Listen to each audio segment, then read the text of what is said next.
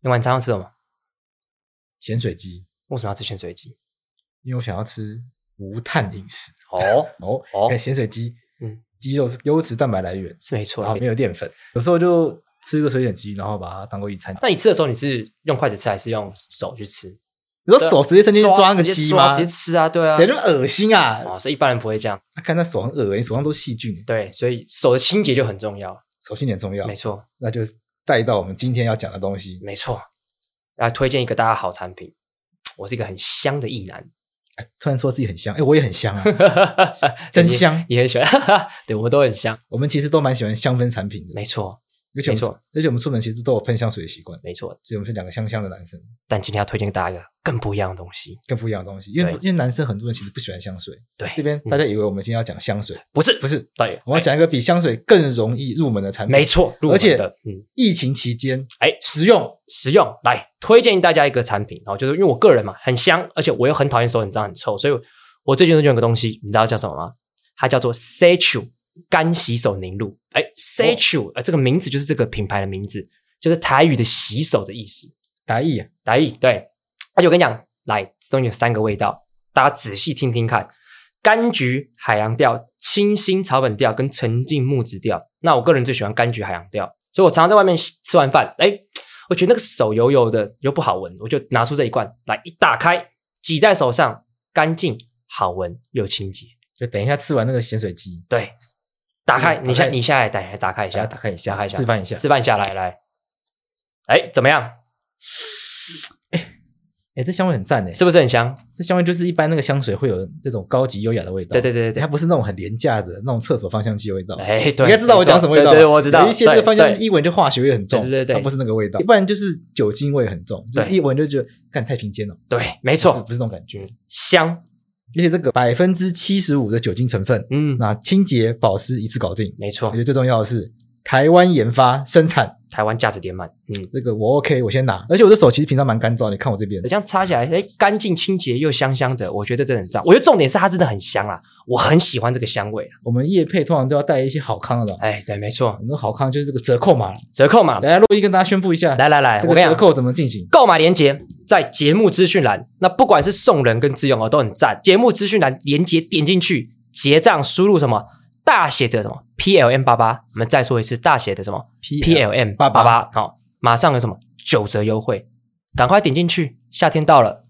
吃完饭打开这个 Statue，插在手上，干净又香，赞！赞。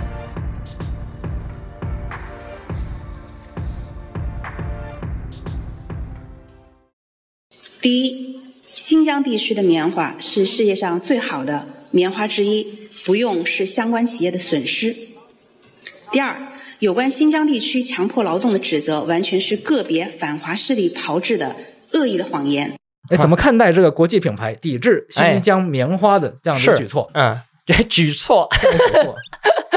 我们今天来聊一个很严肃的很话严题肃。的话那题，严肃话题，我们要先轻松 的，轻松。开始，我对们想要聊一我们中华民国的边疆地区，对，没错，法律归法律。政治归政治，我是桂智，我是洛伊。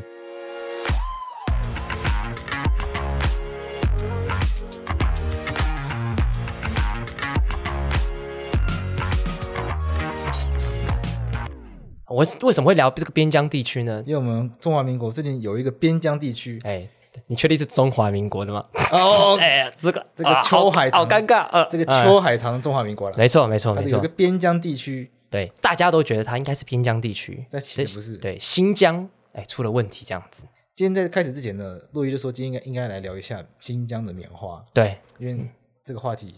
大家都在讨论，嗯大家都在讨论，而且听众好像一直想要一直 cue- 敲碗敲碗敲成议题。，对，那我想说，这个新疆跟我们国家有什么关系 吗？哦哦，来有了来，我们、哦，OK 我要来跟大家解释，还是有一点关系的。好，对，就是大家也知道嘛，新疆本来是哪边的？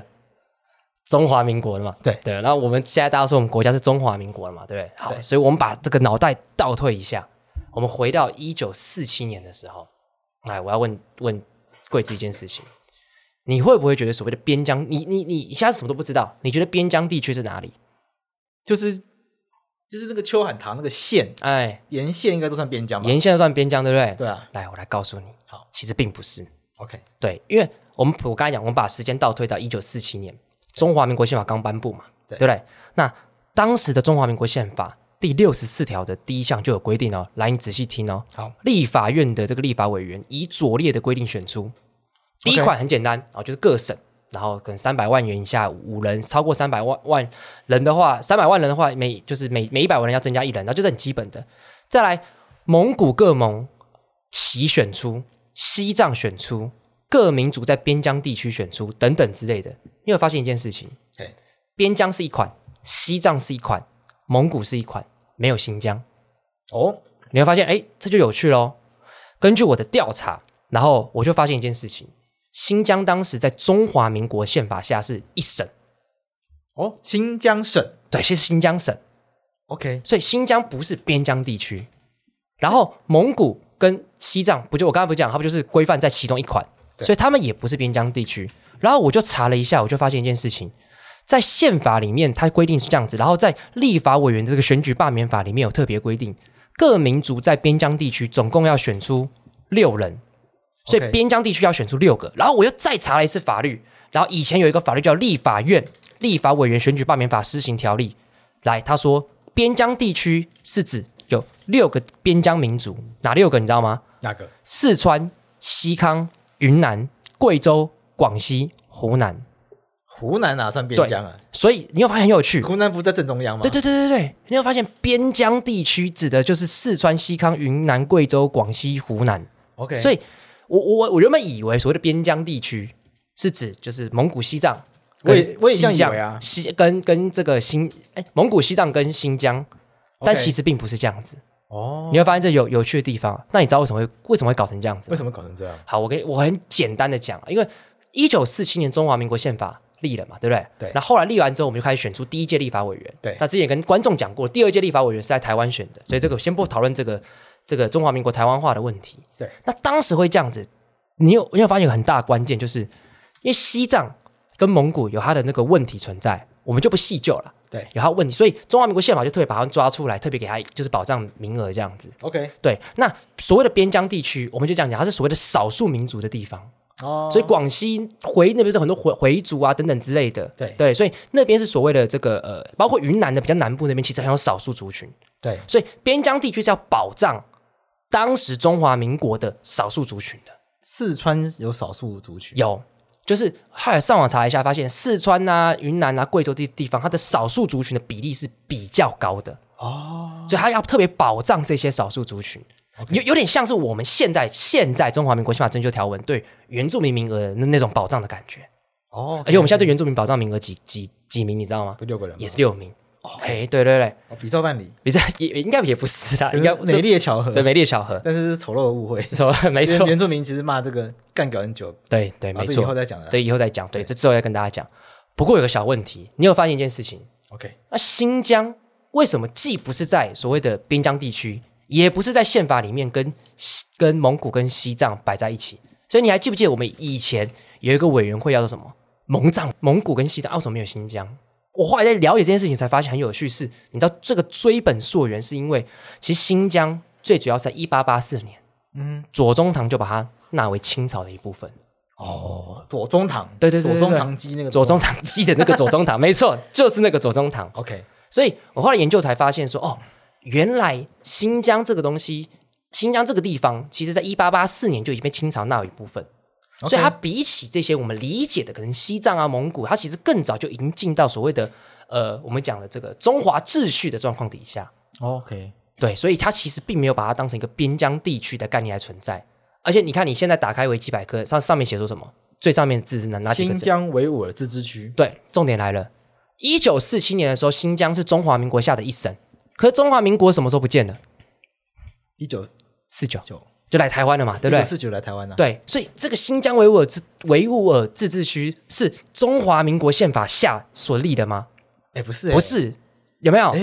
对不对？所以我的意思是说，它是中中华人民共和国下的新疆维吾尔自治区。哦，真假的，对，所以我的意思是说，在中华民国这个秩序的状况底下，新疆其实它从看起来不是所谓的真的边疆地区，它就是一般的一省的那个感觉。哦，OK，哎，真的，民国三十二年新疆省，对对对对，有没有？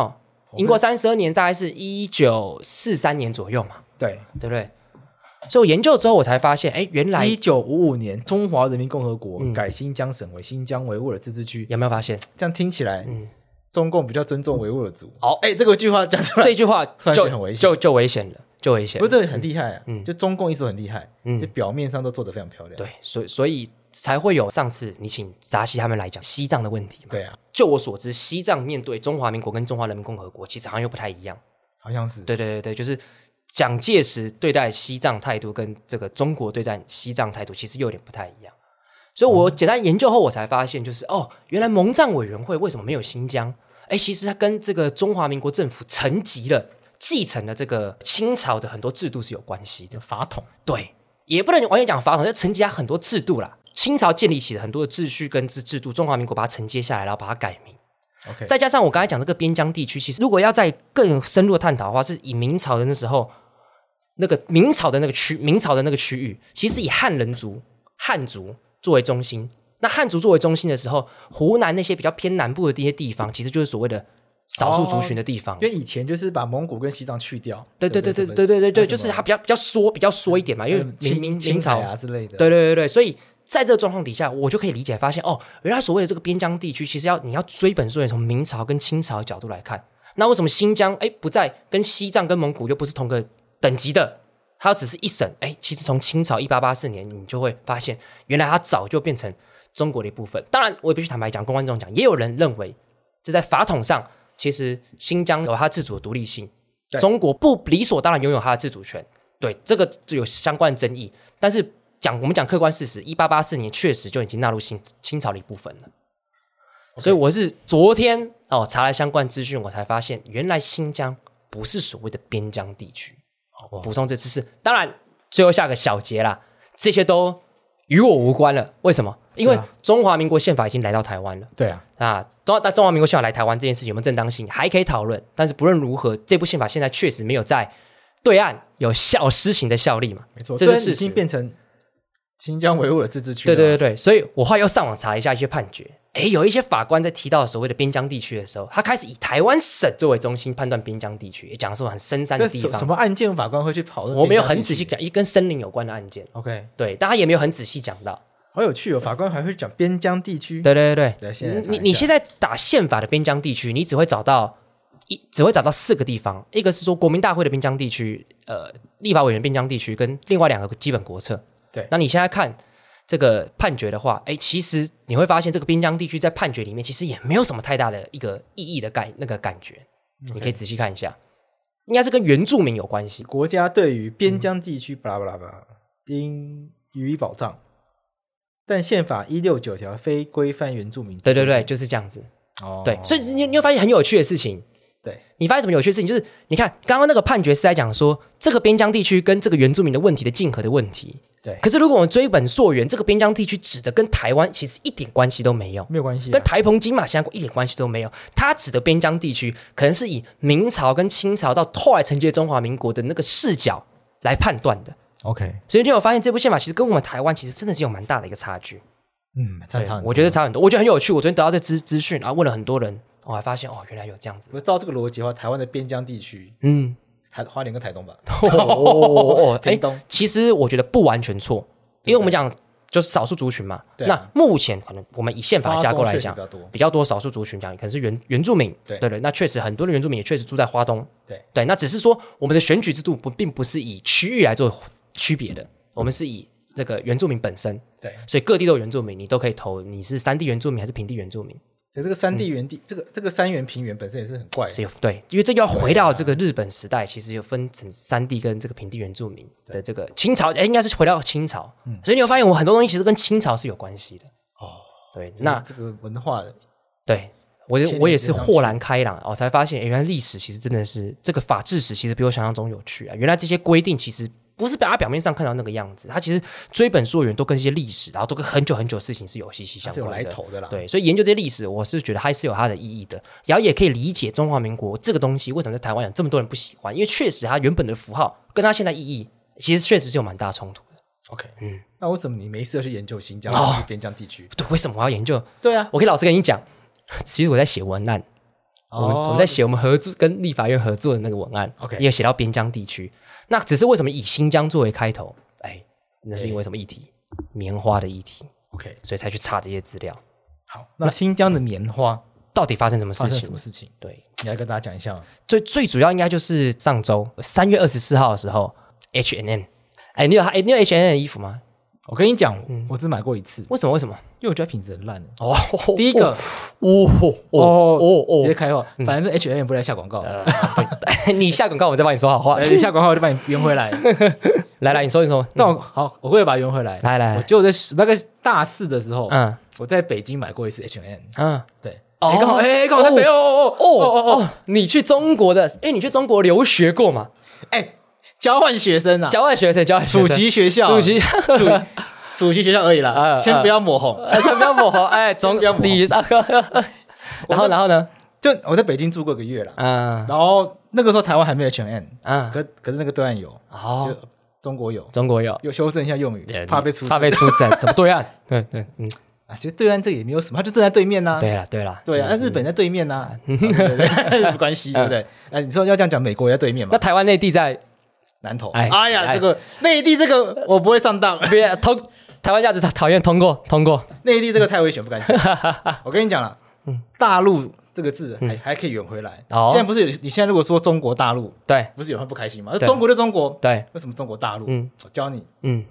如果哪一天怕被出征的话，嗯，来来就说来，，因为要跟中国香港区分。哦，哦，怎么说怎么说香怎么港说？嗯，不被认为是大陆的一部分，哦就他们自己都会区分。嗯在中国，他们会分成港澳台，啊就对大陆港澳台。啊，所以大陆指的是内地的话，嗯相对于香港跟澳门而言，那个地方叫内地，哦，所以香港也会叫他们内内内地。内地对对，嗯那这样子的一个解释方式，好像也比较符合香港的的理解方式。也 OK 也是啦，啦，也是 OK 所的以讲啦，中国大陆 OK 啦，勉强啦，勉强 OK 啦勉强啦，但我还是都讲中国 啦，你不要讲中国台湾就好了啦。啊，我来自中国台湾啊， 啊，这不所以行。就不行。哎好，嗯所以在北京就买过一次 H&M， ，OK，品品质没有这么喜我欢哦就因为它那个布料很薄， 啊。那我穿一穿就觉得穿不 下，那那但那，我嗯觉得它缩水，来来我认真觉得它缩 水。那你喜欢穿无印良品吗？哎，这个尴尬 哎，这尴尬了。我现对在这件裤子好像是无印良品。哦，他用新疆棉花，哦，对对对，好他前一阵子那个好像店里面有写，对对对对。还是那用新我还是要跟大家讲一下啦，主要就是 H N N 的事件啊。中国共青团就在新浪的这个微博上说，这个 H M 在去年就发表一个声明，他们在进行批判。H M 就说，未与新疆任何的服装制造工厂合作，也不该从地区采购产品或原料。那被认为说，他们仿佛是对新维吾尔族，他们对于这个新疆维吾尔族强迫劳动种棉花这件事情进行表态跟进行批判，所以就开始怎么样，这件事就嘣就爆就爆发了。然后好像相关的 Nike 啊、Adidas 啊也加入 H&M 这个相关的这个阵营，所以有开始很多的什么歌手我知道，开始切就是切割不跟他合作，好比说什么陈奕迅、彭于晏、彭于晏、张钧甯许光汉，OK，对对等等之类。好比说像陈奕迅，就好像跟阿迪达就不合作了，对，就这样炸开了，就是大家就开始区还别。啊还有一个人还谁谁谁，罗志祥，然后我觉得这个才好笑。 罗志祥也宣布不跟辱华品牌合作，对对，就就就是这样子。就被人发现他本来就没有 合作，啊真的吗？本来就没有合作啊吗？眼球中央电视台写的。 我今天早上边大便边看，看会笑死，本来快拉出来缩回去，在但他但他在 IG 好像 po 一张他的那个鞋柜，全部都是 Nike 的鞋子，被他挖出来对啊，了这，真是太好笑哎了，全部丢掉了，赶紧就剪，全部丢，你对啊， 对对啊，啊，辱送我啦，对啊，这个辱送华，我这个送辱我华啦品牌不要了，给我了，对我我可以啊，我可以辱华，我接 受。你带几张回家，搞不好变时间管理大师。哎哎沾染一对，下真的真沾的。染一下这个时间管理的一个气 息。好，不论怎么样啦，重点就 focus 在一个关键点啦，中国到底有没有强迫新疆的维吾尔族的人强迫劳动种棉花？ OK，这就是整件事情的关键。那这爆发点还有两还有两个这个呃元素啦，哈，就是说有一个协会叫做 BCI 良好棉花发展协会嗯啊，就是确定说啊，大家种棉花是不是一个就是就还没说什么什么公平贸易咖啡豆这种感觉对，要确保说你这个棉花它确是不是正常来的？就它确保供应链上面对，嗯，的供应的过程是不是有符合善良的道德标准？对对对对对对，这叫做供应链治理的一个概念。有钱的国家不可以把外部成本加注在比较贫穷的地区嘛。没错。比如说你这个棉花，比如说 H&M 的衣服为什么都这么便宜？哎哎，哎，为什么 Uniqlo 衣服都这么便宜？我现在刚好衣服是 Uniqlo，嗯的裤子是无印良品的。哦哦，哎，优衣库我都是那裤 Uniqlo 子呢的，裤长也是 Uniqlo 的。我看全全靠优衣库哦。对啊，我全靠优衣库啊，我超这赞我就是一个靠优衣库就可以打扮很棒很棒的一个人，我哦看这蛮屌的。对，很屌，这个这个不简单啊。可是我没有很喜欢快时尚这概念，我觉得为什么？因为嗯就很不环保啊。快时尚什么意思？像 H&M 然后 Zara 他们嗯标榜就是每两个礼拜衣服会全部换一次，哦样式更新非常快啊，哦，他们的衣服的品质就是很快就坏掉。然后这这这对啊啦，这是确实，但是因为真的很便宜，就是可以再换。对啊，那你有想过为什么它这么便宜？哦，是不是因为棉花的问当题，你没有付钱给那个东西的时候，它就会你出就要问题？想，嗯，那是谁帮你吸收那个成本？成本转嫁到哪里？看为什么棉花可以这么便宜？哦，表示说有人该拿到的钱却没有有没有到。拿到，没错，我跟你讲，这个良好棉花发展协会就是想要去调查新疆到底有没有强迫劳动种棉花的问题。哎没错，中国不给他进去，华春莹不是说，嗯，你们应该到新疆来实地看看，实地看这看。样啊的情况。对，你看这个事件出来之后嗯，不是很多这个视频儿视频二，就访问这个中国的中国民众，哎呃我发现这个绝大多数这个中国的民众哎，都不相信嗯，新疆强迫劳动很的嗯不相事信实嗯存，在，对，呃并且就认为说，也国际大厂嗯，没有到新疆看到实际情况，就不能这样恶子意散播谣言。哎呀，哎呀，确实，问题是嗯，啊，不给你去啊，不给你去啊，靠对啊北，我不给你去啊。啊就是这问题就来自于就是。呃，根据 BBC 的新闻对是有说有人在那边，就是呃，反正就有根据有相关的资料显示，新疆疑似有这样子的问题，对所以良好棉花协会要去啊，不给他进去，所以良好棉花协会就说啊，那在我不给你进去，那疑似有这样的问题，哎，只好说什么？只好说这个，那按照这样的状况底下，只好对于这个新疆产出的棉花，哎，可能就是说它可能并不并不是符合他们这个标准。要打上一个问号。打打上一个问号，对对对，然后再加上美国好像又有出手，美国在国会通过一个法叫做什么《防止强迫维吾尔维吾尔劳动法》，好台湾拿你要不要你要不要英文念给大家听一下？这个对英文怎么念？ Uyghur Forced Labor Prevention Act，然后这非常标准的英文。那这个法案其实就是说，禁止所有来自新疆的产品，除非你有提供说什么明确且令人信服的证据，证明里面的供应链是没有强迫劳动的，才能获准进口。所以有人的说法是说，哎，良好棉花协会所产生的效应；也有人说法是因为防止强迫维吾尔族劳动法里面等于是逼迫厂商选边站，所以这件事情整个炸掉这样子。它确实是强迫想全面战，因为它的法条怎么说来明确就规定说，来跟大家分析一下这法条怎么说。它直接规定说，所有由新疆制造或者是生产的产品都不准进入美国，它直接定。直接这样嗯定，对，goods manufactured or produced in Xinjiang should not be entitled to entry 嗯 into the United States。哦所以原则上是禁止喽，那它后面有个 unless 什么，除非什然么，后是除非嘛嗯，unless custom and border protection 啊 determine，也就是说，除非海关嗯或者是边境管理的这些主管机关，嗯他们能够认定，OK 这些新疆的产品 OK，并没有来自于被强迫劳动的人们哦，所制造的。比如说， OK 这个制造过程没有强迫劳动，嗯变成要举证证明。所以你的意思是说，按照这个规定是要企业提供者自己要去举证说这个棉花是没问题的，对才可以进到美国的意思。对，那你 OK，想想看，嗯啊，不叫你去看吗？嗯，哎，不让你去，对，哎，你们都不到实地查访，嗯，啊，你这样去申请签证， 啊，这不给你参观。因为华春莹好像很常讲这句话，什么对邀请世界各国来中国看看。我我这样简单讲，那会不会就是说，因为有这个去年，因为这是去年九月通过的这法案嘛，而且在美国众议院四百零六票赞成，三票反对，二十二个二十二议员没投票，所以有这个法案。那在在这个棉花又没有办法有这个取得这个认证的状况底下，所以他们只好说，那我就不要用新疆的棉花了。逻辑上大概是这样子，我觉得应该是这样啦。对，另外一个有可能性也可能来自于说这些品牌。嗯有一些可能对于自己的供应链管理要求的标准比较高，嗯嗯，因为这些国际大厂他们也有很多的 NGO 在监督他们，对，因为真正会侵害到人权的，不是只有国政府。对现在另外一个很严重的问题就是国际大厂，哎这是些国际真的企业。对你看嗯原料，嗯假设新疆来的好了，嗯可能这个原料从新疆运到越南，嗯假设越南，啊或是运到可能湖南某一个医啊医医疗工厂， ，OK，然后做完后再运到台湾来。嗯，那前期的设计要不要钱？要钱对，那中间运输要钱。要钱，那这个采棉花的人要不要钱？要钱可能不用钱， 哦，对对对，哎，最关键就在这最边关键就在这边，对可能不用钱。嗯然后再来说这个衣服生产过程排放大量的废水，排放啊，大量的废气。成本，你在台湾的话，嗯环保署天天来，不要说环保署来查了，环保署可能没那么认真的啊。啊民众天天检举，啊，你对，把它盖在新疆，不会有问题，不会有人检举，对，因为都在这教育里面，对，没没办法检举，对对对对，所以对成本便宜很多。嗯就大家要思考一个问题，说一分钱一分货，对啦，那有时候一分分钱买到十分货的话，谁帮你付那九分？自己要去思考一下，就再教育你，再教育你帮可能很有可能帮你付那九分钱。啊这就是为什么我们要强调供应链治理的重要性。了嗯因解为，很多东西一直用法规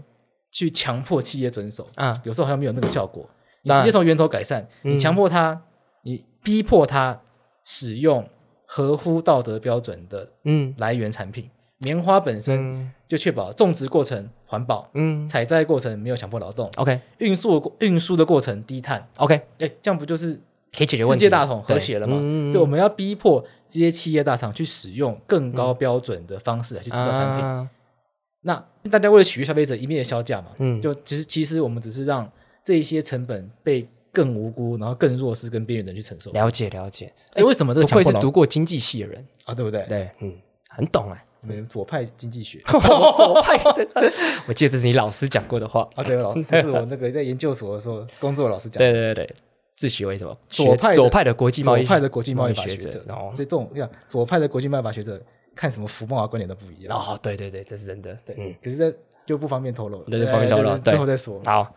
好了，嗯所以这个你又去不了，那所以你所以现在美国认为说，美国就直接推定了，对，这个新疆的东西就是有问题，确实因为这很麻烦，他就真的去不了嘛。对啊这，真的去不了。那而且也确实有众多的证据显示，好像是有盖集中营。因为我看那个 Google Earth 那个照片，就是有很多人不是有举证说，好像是有集中营的这个讯息这样产生。对，可是这件事情很麻烦啊。我如果说我要挑战你的话，我就会说，可是就真的没有证直接证据显示有这有集中营。教你一招了，来来来来来来，你现在飞去乌鲁木齐啊，哎大喊 台独，证据就有证了，据就有了，但但只有我知道而已啊，因为我就不见了啊。 就对了，对啊对嗯然后这证据还是回不来，呃，只只有我自己知然道后。是干话了，所以这个联合国他们是有想要去调查的，啊、但这个也没有办法实际进去嘛，对，而且你你就算进去了，看得到真相吗？大家可以上网查 BBC，BBC、啊 BBC 有真的到所谓的在教育 OK 里面做过一连串的访问影片，结果呢？里面的人都笑得非常开心，哦，干，这好可怕哦！里面的人都笑着唱歌，笑着跳舞，然后大声的朗诵课本上的句子，呃而且非常有精神。那个影片我记得最可怕的地方是，他们感谢中国政府，对这个超可怕的吧？对，每一个人在那个影片里面都歌颂中国政府的伟大，这个就更感诡谢异啊！中国政府给他们再教育的机会，嗯哦让他们学习汉文、说汉话，我的接受天哪党的思考。我的天呐、对啊，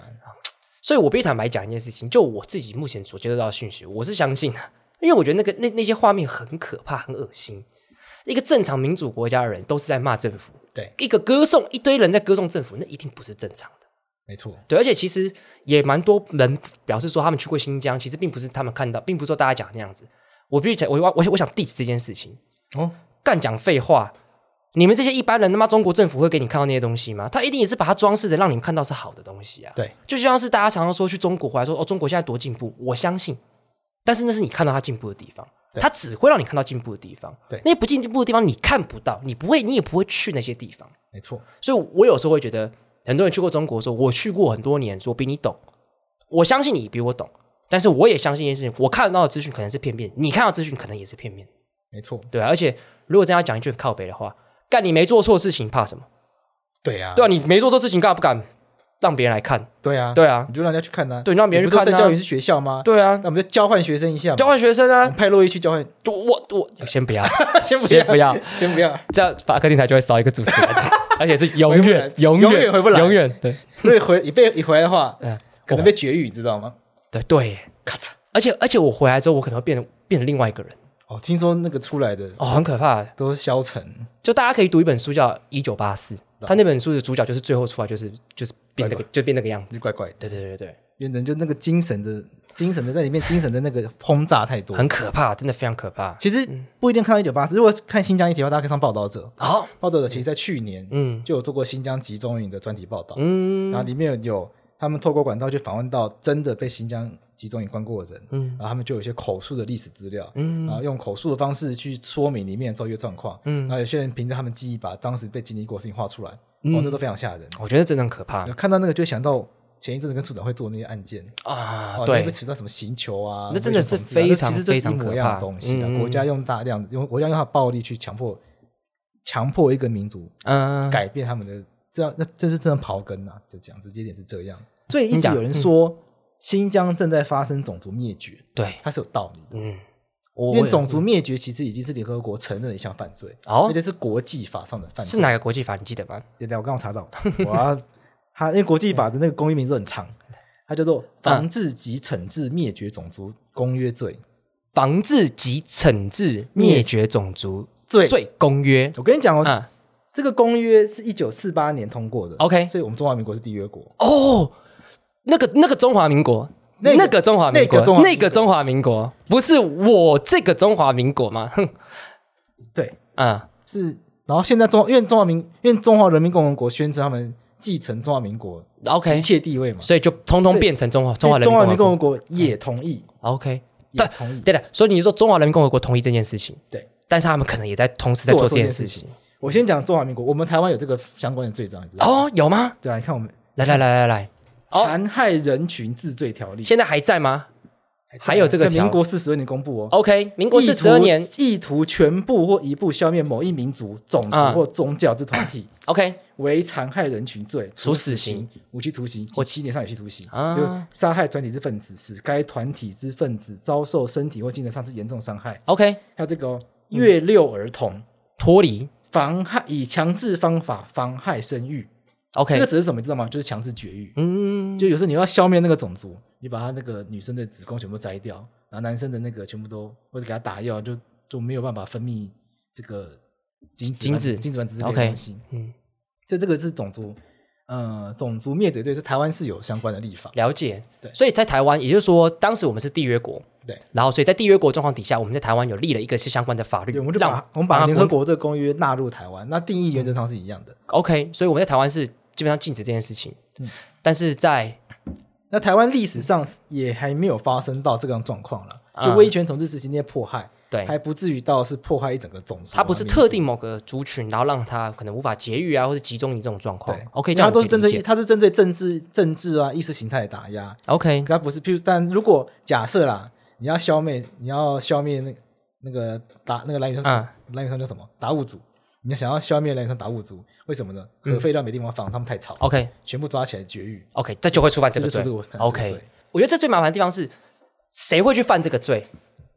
就是大人政物府啊就通常只有政啊府会去做这件事情。对啊所以如果当一个政府正在消灭某个族群的时候，法律其实对他们来讲是没有意义的。对，对，所以这是很可怕的地方。那现在中国，我就觉得他现在似乎是有这样子做的，可是没有人能对付得了他。这就是为什么要靠国际制裁？对，但我觉得这次有给我一个一个感想，我自己讲我自己想法，就是我觉得这种来自于美国嘛，对就这些大厂商怎么可能会去靠边站？对，他可以他们今天这会靠边站，是因为等于是美国那个法律似乎提供了他们一个选择，就是你选美国跟中国，你一定要选一个。对，那他们选择了美国。对，H A 他们这样，我觉得我觉得似乎是这样。我的意思是说，如果如果美国没有出手，似乎棉花的问题就会继续这样下去。因为美国、欧盟都已经出来讲话了。嗯，但是我觉得这件事情要必须要观察，就是说会不会到最后大家反而都选中国？对啊，我觉得这是二十一世纪的危机。嗯，就所以你意思说中国是二十一世纪的危机吗？对啊，我也这么觉得我是认真这样觉得，嗯对嗯因为中国现在太有钱了，啊。所以看中国有非常多小国家是支持他们的，这些国家都是独裁式的国家。，对，而且他们需要中国的资金的帮忙。因为中国树立了一个很很强的典范，是说，嗯，既集权又有钱。哎你看，对二十世纪集权国家通常都穷，没错，共产那时候的共第第二世界共产世界，对，全都穷国，嗯第三世界嗯都穷国，嗯，对，所以以前民主等于有钱，现在嗯中中国证明了有钱不需要民主，可以补充一个知识，对，就是因为中国走的威权式的政权是跟世界各国比起来是比较不太一样的。怎么说？呃，威权基本上分三个体制，一个是竞争式威权，一个是军政的威权，一个是独裁式的威权。然后根据研究，军政的威权很容易垮台，因为军人并不一定想要统治，哦，OK 对，所以他们很容易把那个权力就是放回去。 OK，那独裁式的政权也很容易垮台，原因是因为独裁式的政权是的正当性是来自于那一个人，他 OK 倒了就没了。哦，所以死就没了，，对，所以那就很容易会民主转型。那竞争式威权就是你保持威权式的这个体制，但是谁会去做管理的，是内部竞争的。所以像中国共产党，它是内部竞争去到那个头，像习近平就是竞争赢的，哦所以这种竞争会导致他们内部的威权是是有一定程度上的竞争关系，会保持一定一定程度上的平衡。所以竞争式威权目前是看起来是可以活最久的威权体制，诶这很强哎、很强但很可怕，你知道吗？这也是他们的他们的理论，他们也算不是民主国家啊，对他们民主发生在党内啊，对，你只要在党里面嗯。就有民主正当性。可是那个党那那个民主正当性其实也是有问题的，因为真正的民主理论是要保持人的自由意志是可以投票。他们党内你看那习近平，我记得是全票当选，那也不是真正的民主。所以我觉得那个不算是民主，算是竞争，它是有竞争的。就是民主里面有个很重要核心也是竞当争。然，我没有说他民主，老是说他会为什么他可以宣称他是民主对对对对有对，时候我们要理解他的东语对言，你才可以真正更认识他到底想要讲什么。没错。那我觉得这很可怕、因为确实很多人就会觉得，而且我觉得台湾的民众的反应会让我也觉得很可怕。台湾民众有人是什么样的反应吗？他会说一堆政治人物就会说没有这个问题啊，你确定新疆你有看到吗？就是会会有这样子的疑问、呢。我不知道什么他们还会对中国有这么大的幻想，可是他们对很多议题也不是这样子啊，因为我觉得中国今天这个维吾尔族这个问题，其实已经是众多的资讯已经显示有信赖的这个媒体报道，像台湾有报道者，对整天得奖的报道者，对对，那我觉得那就已经表示这件事情接近真实的状况，我觉得程度是很高的。我觉得我们必须正视这件事情，可是却还有政治人物这样子，我觉得我是有点失望啦。对啊，对啊，那怎么办？桂枝，你觉得怎么办？只好用用脚投票，怎么说？你就是不要买跟新疆有关的东西。嗯，对，因为国际制裁只能这样，因为他国内没有办法发挥他应该要有的制裁力道的话，嗯你就只能依赖国际嘛。嗯，但现在比较令人担忧的是说，国际的制裁可能都不会有效果，对啊，因为中国它现在就是一副不甩你的样子。对啊，对啊，这就是令人让我觉得很困、很很伤心的地方。 唉，我也觉得，我觉得每次讲到中国议题，我会觉得很无奈，就是因为他们现在很有钱、很强，国际势力很大，但说真的，他们做很多事情真的是不对的。嗯嗯，对。但是他们因为他们威权，所以他们很多事情不对，他又可以包装，又可以掩饰，然后我们又被他们整天威胁。你说到最后，Nike 或 H&M 它真的全部都撤出中国，嗯，对中国会有什么影响吗？不知道哎，很难我想我象我很期待，欸我很期待这件事情哎。因为可能受伤比较深的反而是这些公司，甚至是西方、嗯西方世界，嗯因为西方世界包括台湾，嗯享受中国廉价的劳动力，嗯享受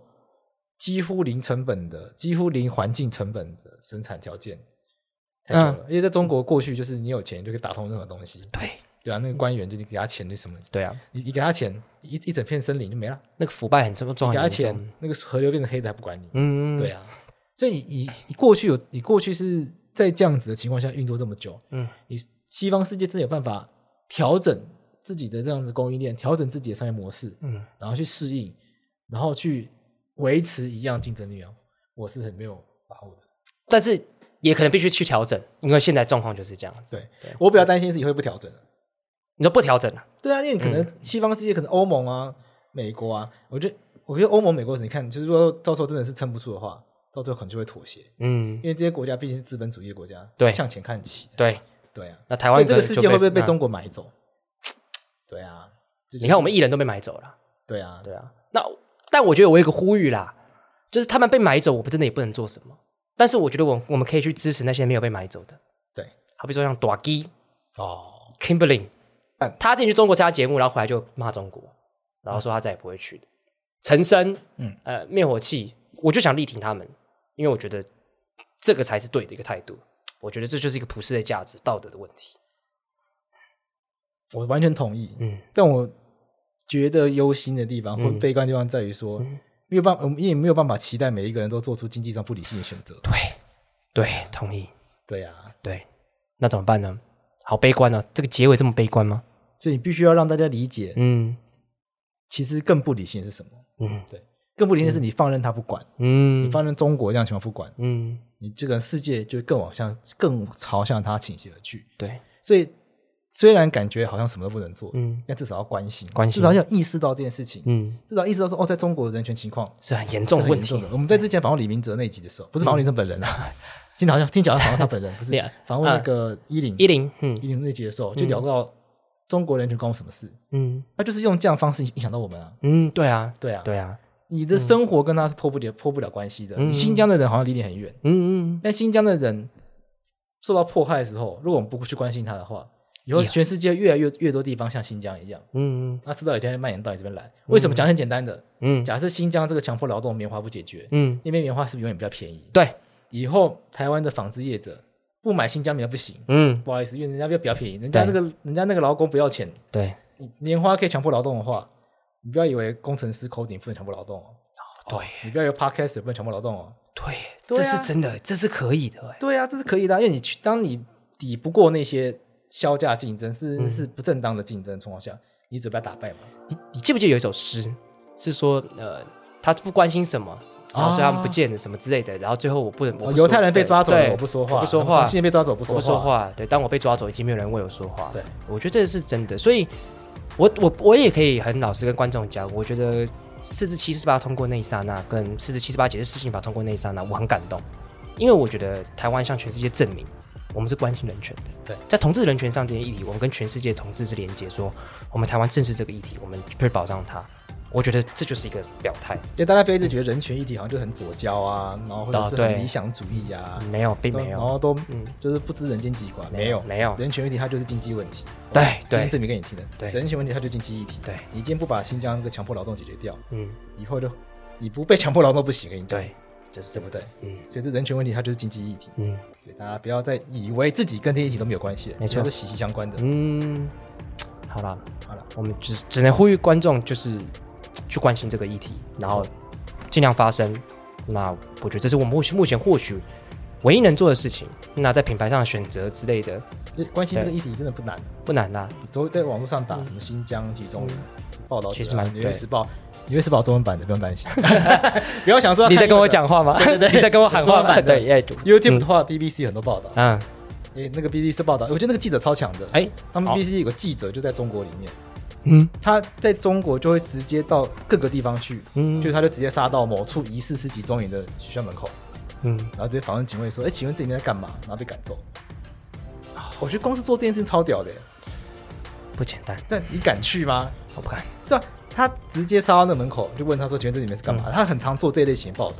所以我觉得这个人怎么还没有被中国赶走，就很强，嗯，很强。他有非常多这类型的报道。所以我真的要呼吁听众，就是我知道很多听众，当然可能本身有这意识，但是我知道很多听众可能，